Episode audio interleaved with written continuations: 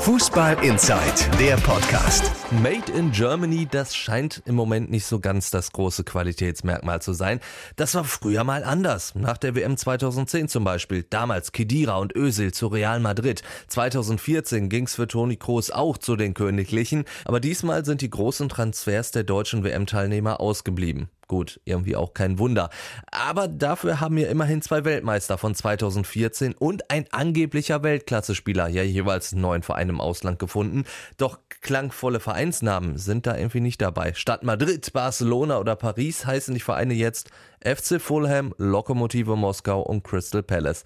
Das sagt durchaus was aus über die aktuelle Qualität. Trotzdem oder gerade deswegen haben die Transfers von Schürle, Meier und Hövedes alle ihre ganz eigene Geschichte. André Schürle. Er ist eines der größten Versprechen, das leider nie so wirklich eingelöst wurde. Dass Schürle an sich eigentlich kein schlechter ist, das hat er immer mal wieder aufblitzen lassen. An guten Tagen bringt er nämlich einiges mit. Tempo, Dynamik, Schusskraft, Torgefahr. Problem ist nur, diese guten Tage hat er gerade in seinen Vereinen viel zu selten gehabt. Also so richtig durchgehend überzeugt hat Schürle meiner Meinung nach nur in Mainz. Da war er 19, 20.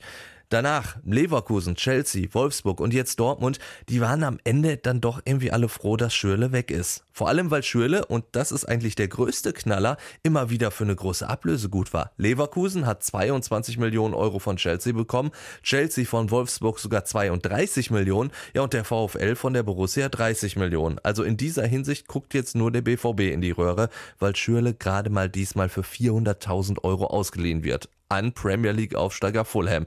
Für Schüle müsste das eigentlich der Tiefpunkt sein. Er selbst verkauft das aber als eine neue Chance. Er meint, er musste jetzt einfach raus aus Deutschland, um neu anzufangen. Doch ob das klappt, also ich habe die Hoffnung da fast schon aufgegeben, denn dafür hat Schürle diesen Neuanfang einfach schon viel zu oft probiert. Max Meyer. Er hätte die ganz große Nummer auf Schalke werden können, als einer, der aus der eigenen Jugend gekommen ist und eine Ära prägt. Gerade in der Situation, kurz nachdem bekannt wurde, dass Goretzka Schalke Richtung München verlässt, hätte Meyer mit einer Vertragsverlängerung zum König von Schalke werden können. Er hätte sich weiterentwickeln können unter dem Trainer Domenico Tedesco, der als erster auf die Idee kam, Meier auf die Sechs zu stellen und so den bislang stärksten Max Meier aufs Feld zu zaubern. Und obendrauf hätte er dann auch noch ein Gehalt von 5,5 Millionen gegeben aber das alles war Max Meyer ja zu wenig. Oder besser gesagt seinem Berater Wittmann. Der fand dieses Angebot für Meyer nämlich lächerlich. Also schließlich wäre Meyer ein Weltklasse-Spieler, der bei jedem Spitzenclub der Weltstammspieler wäre und auch zur WM nach Russland fahren würde. Ja gut, mittlerweile wissen wir, Meyer war natürlich nicht bei der WM und von der Weltklasse ist er sowieso noch meilenweit entfernt. Und selbst das mit dem europäischen Spitzenclub ist ja auch nichts geworden. Waren am Anfang noch Arsenal, London, Liverpool oder immerhin dann auch noch Champions League Teilnehmer Hoffenheim im Gespräch, ist es jetzt Crystal Palace geworden. Ein Durchschnittsclub aus England. Höchstens. Sportlich könnte man also sagen, Max Meyer hat sich verzockt.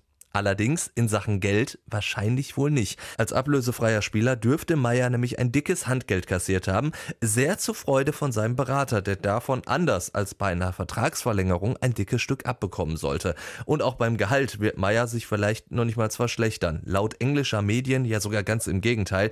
Da war ja sogar von einem Jahresgehalt von 10 Millionen Euro die Rede. Gut, die werden es jetzt wahrscheinlich nicht sein, aber dreimal am Tag warm essen, das wird für Meyer schon drin sein. Trotzdem Trotzdem geht er für mich als Verlierer aus der Geschichte, denn wirklich gewonnen hat eigentlich nur sein Berater. Benedikt Hövedes. Dass das Comeback von Hövedes auf Schalke nur kurz sein würde, also das war ja im Endeffekt klar. Ne? Warum auch hätte sich die geplante Rolle für Hövedes jetzt ändern sollen? Denn während Hövedes weg war und aus diversen Gründen bei Juventus Turin quasi nie gespielt hat, wurde die Mannschaft Vizemeister und im Team hat sich eine neue Hierarchie entwickelt. Insofern ist der endgültige Abgang sportlich definitiv nachvollziehbar. Trotzdem ist er traurig, denn für einen langjährigen Kapitän, für den Mann, der wirklich immer alles für Schalke gegeben hat, der trotz anderer Angebote immer wieder auf Schalke verlängert hat, also für den hätte ich mir dann doch einen anderen Abgang gewünscht. Im letzten Sommer, vor seiner Leihe zur Juve, okay, also da hat Hövedes auch so ein bisschen die beleidigte Leberwurst gespielt, aber in diesem Sommer hat er sich meines Erachtens vorbildlich verhalten, also zumindest nach außen, was man vom Verein nicht immer so behaupten konnte. Man hatte irgendwie ständig das Gefühl, dass Hövedes nur stören würde, dass man ihn ihn einfach nur weghaben möchte. Und wenn man Christian Heidel darauf angesprochen hat, da war der einfach nur genervt. Und trotzdem gab es von Hövedes kein einziges böses Wort. Stattdessen jetzt in den sozialen Medien einen emotionalen Abschied von den Schalke-Fans. Das zeugt meines Erachtens von Größe. Ob jetzt aber mit Lokomotive Moskau für Hövedes ein Traum in Erfüllung geht, naja, das wage ich wirklich mal zu bezweifeln. Insofern muss ich fast schon sagen, hätte Hövedes doch damals eines der Angebote aus England angenommen, denn für seine Treue zu Schalke kann er sich jetzt auch nichts mehr kaufen und gedankt wurde ihm letzten Endes dafür auch nicht. Fußball Inside, der Podcast. Noch mehr Fußball gibt's in unserem Webchannel Dein Fußballradio auf radioplayer.de.